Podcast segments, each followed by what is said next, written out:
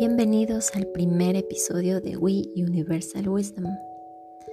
Hoy daremos inicio a una serie de episodios relacionados con la búsqueda de filosofías y creencias religiosas de la cultura hindú.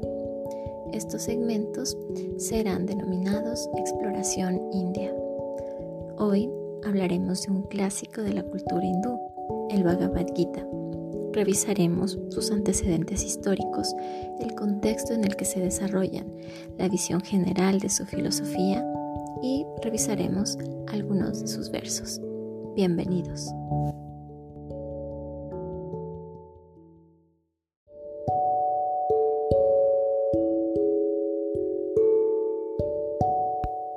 El Bhagavad Gita, Canto del Señor, cuyo título completo es el Srimad Bhagavad Gita Upanishad, que quiere decir enseñanzas impartidas en el canto supremo del Señor, se encuentra en el libro sexto del Bhisma Parvan, sección 6 del Mahabharata. Se trata de un Upanishad, una enseñanza a los pies del maestro, y es una revelación espiritual de una enseñanza secreta impartida por Krishna. El Mahabharata es un extenso poema hindú que al parecer fue escrito hace 5.000 años es decir, 3.000 años antes de Cristo. La tradición atribuye su redacción a Vyasa, si bien alcanzaría su forma definitiva varios siglos después, bajo el reinado de los Gupta, consta de más de 107.000 pares de versos. Su extensión es siete veces superior a las famosas obras La Iliada y la Odisea juntas. Parece tener un fuerte fundamento histórico, ya que en los Vedas hay referencias a personajes del Mahabharata que supuestamente intervendrían en una guerra intertribal que ocurrió en el segundo milenio antes de Cristo y en la que participó toda la India septentrional. El sitio en el que se desarrolló esta guerra específicamente se llama Kurukshetra y es en donde se ambienta este relato y existe hasta hoy, a 110 kilómetros al norte de Nueva Delhi.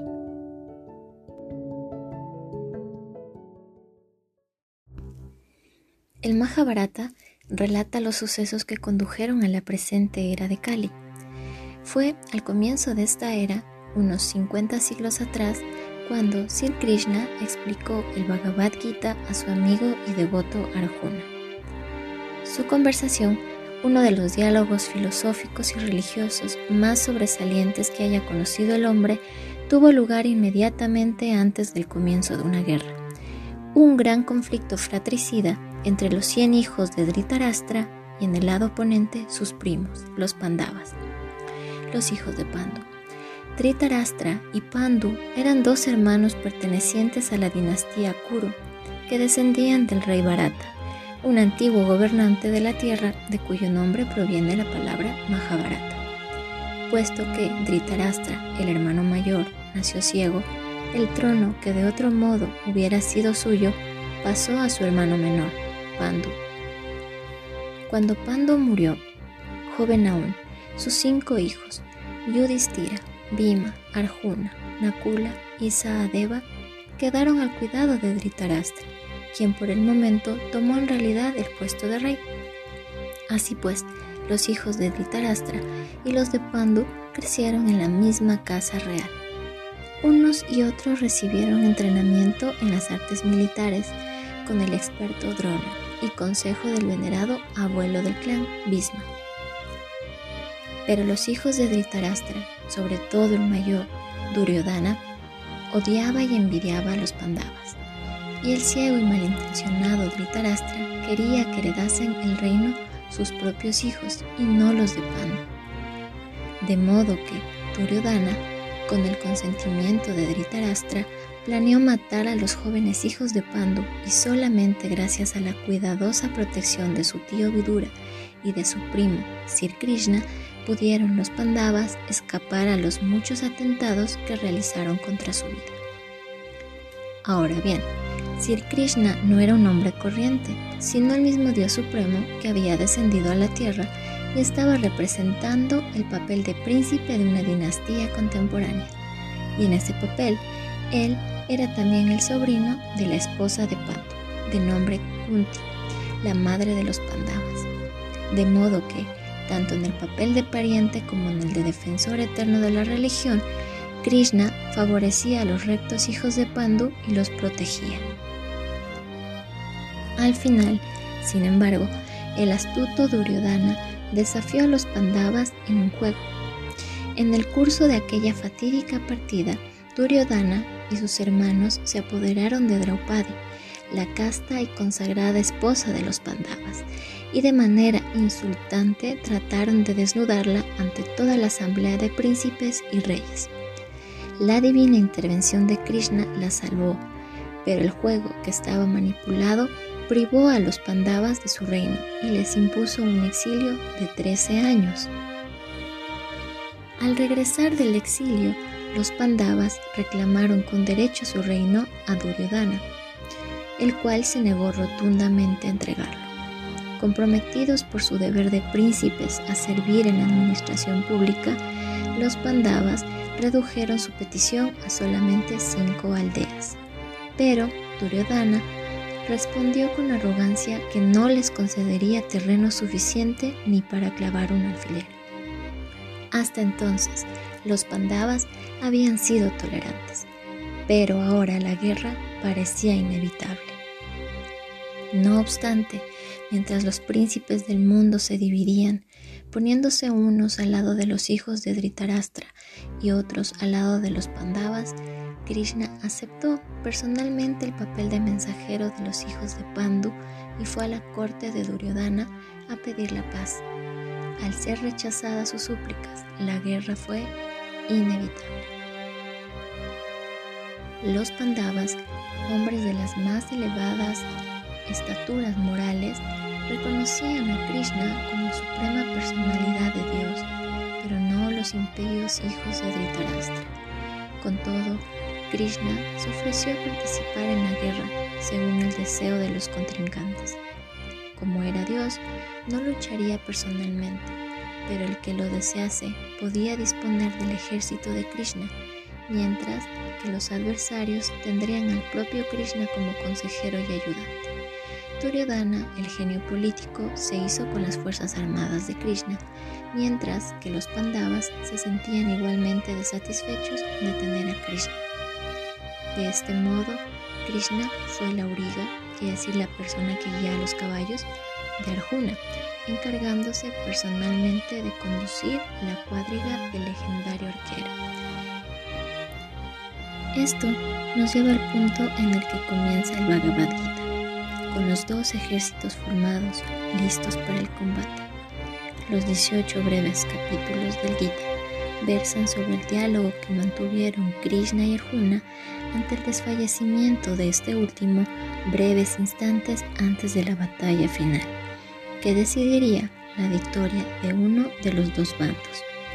Arjuna, el más diestro de los hijos de Pandu, siente flaquear su ánimo cuando ve a la mayoría de sus familiares y amigos entre las filas enemigas. El cuerpo central de este bello poema filosófico espiritual es la respuesta de Krishna ante el desaliento del valiente Arjuna, que se niega a luchar a muerte contra sus seres queridos. Krishna le habla a Arjuna acerca del universo, de quién es él y su condición en medio del cosmos, además de la misión que debe desarrollar el hombre en la tierra.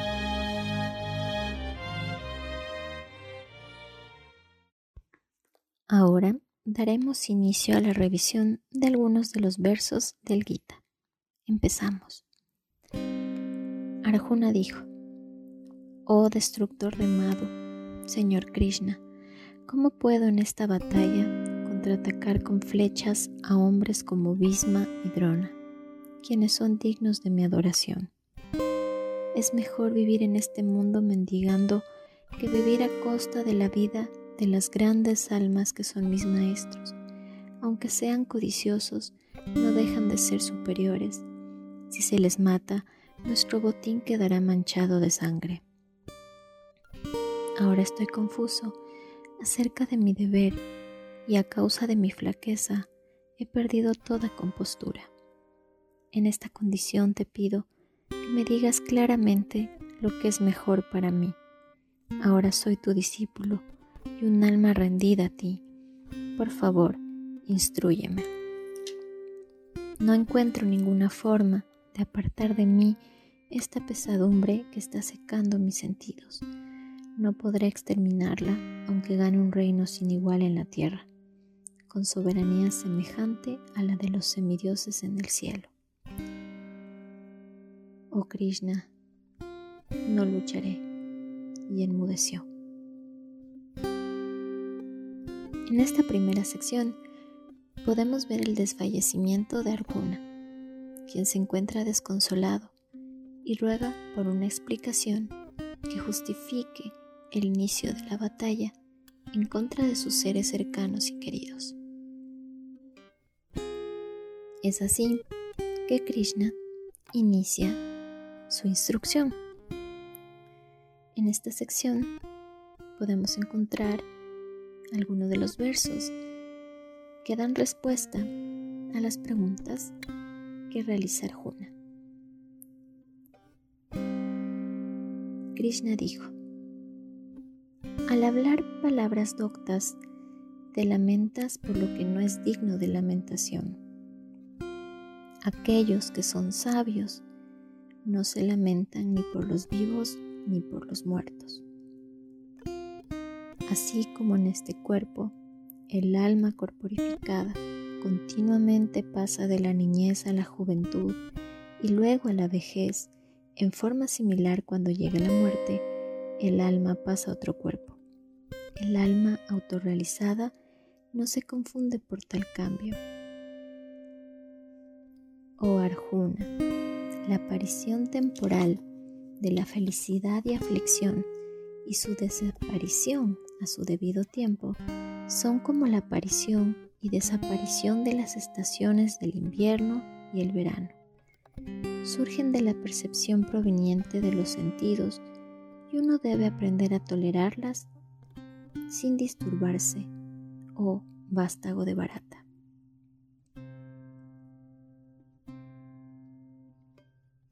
O el mejor entre los hombres, refiriéndose a Arjuna. La persona que no se perturba por el dolor ni por el placer y que permanece firme en ambos, ciertamente es elegible para la liberación. Aquellos que son videntes de la verdad han concluido que no hay duración de lo inexistente ni cesación de lo existente. Los videntes han concluido esto mediante el estudio de la naturaleza de ambos. Sabed aquello que penetra todo el cuerpo es indestructible. Nadie puede destruir el alma imperecedera. Solo el cuerpo material de la entidad viviente el cual es indestructible, inconmensurable y eterno, está sujeto a la destrucción. Por lo tanto, lucha o descendiente de Barata. Nunca hay nacimiento ni muerte para el alma, y habiendo sido una vez, deja de ser jamás. El alma es innaciente, eterno, siempre existente, inmortal y primordial no se le mata cuando se mata el cuerpo. Oh Arjuna, sabiendo que el alma es indestructible, sin nacimiento, eterna e inmutable, ¿cómo puede una persona matar a alguien o hacer que alguien mate? Tal como una persona se pone nuevas vestiduras, desechando las viejas, en forma similar el alma acepta nuevos cuerpos materiales abandonando los viejos e inútiles. El alma nunca se le puede cortar en pedazos con ninguna arma, ni puede quemarle el fuego, ni humedecerle el agua, ni marchitarle el viento. Esta alma individual es irrompible e insoluble y no se le puede quemar ni secar, es sempiterna, omnipenetrante, inmutable, inmóvil y eternamente la misma. Se dice que el alma es invisible, inconcebible, inmutable e inalterable. Sabiendo esto, no debes afligirte por el cuerpo. Y aún Si piensas que el alma nace perpetuamente y siempre muere, aún así no tienes razón para lamentarte. Para el que nace, la muerte es segura, y para el que ha muerto, el nacimiento es seguro. Por lo tanto, no debes lamentarte en el inevitable desempeño de tu deber. Oh descendiente de Barata, refiriéndose a Arjuna, el que mora en el cuerpo es eterno y nunca puede ser muerto. Así pues, no debes lamentarte por ninguna criatura. De esta sección podemos concluir que Krishna le instruye de manera inicial a Arjuna, señalándole que la verdadera sabiduría radica en el entendimiento de la impermanencia de la materia y que un verdadero sabio no se lamenta por la muerte, porque comprende la naturaleza imperecedera del alma. Continuaremos revisando algunos de los versos que se ubican bajo la sección Cómo actuar sin reacciones. Krishna dice, ahora escucha el conocimiento del yoga, mediante el cual uno trabaja libre del resultado fruitivo. Oh Arjuna, cuando actúas con tal inteligencia, puedes liberarte del cautiverio de las obras. Los hombres de escaso conocimiento se apegan mucho a las floridas palabras de los Vedas, las cuales recomiendan diversas actividades fruitivas para elevarse a los planetas celestiales, un próximo buen nacimiento, poder, etc. Como están deseosos de complacer los sentidos y de tener una vida opulenta, ellos dicen que no hay nada más que esto. En la mente de aquellos que tienen demasiado apego por el goce de los sentidos y la opulencia material y que están confusos por tales cosas, no se presenta la determinación resuelta del servicio devocional al Señor Supremo. Los Vedas tratan principalmente el tema de las tres modalidades de la naturaleza material. Elévate sobre estas modalidades, oh Arjuna. Sé trascendental a todas ellas. Libérate de todas las dualidades y de todas las ansiedades por la seguridad y la ganancia, y establecete en el yo. Nunca consideres ser la causa de los resultados de tus actividades, ni jamás te apegues al incumplimiento de tu deber. Sé firme en el yoga oh Arjuna. Ejecuta tu deber y abandona todo apego por el éxito o el fracaso. Semejante estabilidad mental se llama yoga. Oh Arjuna, deshazte de toda actividad fruitiva mediante el servicio devocional y ríndete por completo a esta conciencia. Aquellos que desean gozar del fruto de su trabajo son avaros. Los sabios dedicados al servicio devocional se refugian en el Señor y renunciando a los frutos de la acción en el mundo material, se liberan del ciclo de nacimiento y muerte. De esta manera, ellos pueden alcanzar ese estado más allá de todas las miserias. Cuando tu inteligencia haya salido del espeso bosque de la ilusión, te volverás indiferente a todo lo que se ha oído y a todo lo que está por oírse. Estos versos nos permiten darnos cuenta que cuando nuestras acciones tienen como motivo la gratificación o como se menciona en el Gita, el goce de los sentidos, alimentamos sin duda nuestros apegos.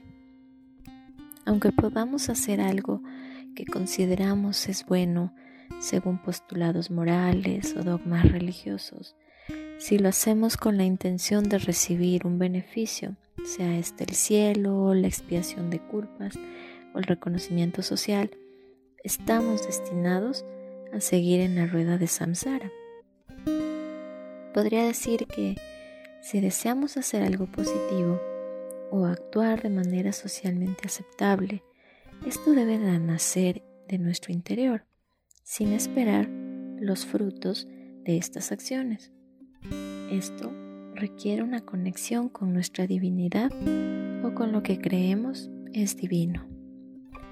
Esta búsqueda constante del éxito o el miedo al fracaso es sin duda una de las razones de la ansiedad que experimentamos actualmente.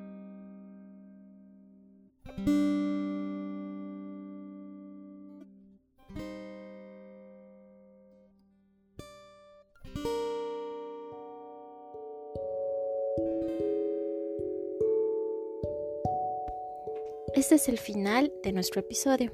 Síguenos en cualquiera de tus plataformas favoritas. Nos encontraremos en una próxima exploración.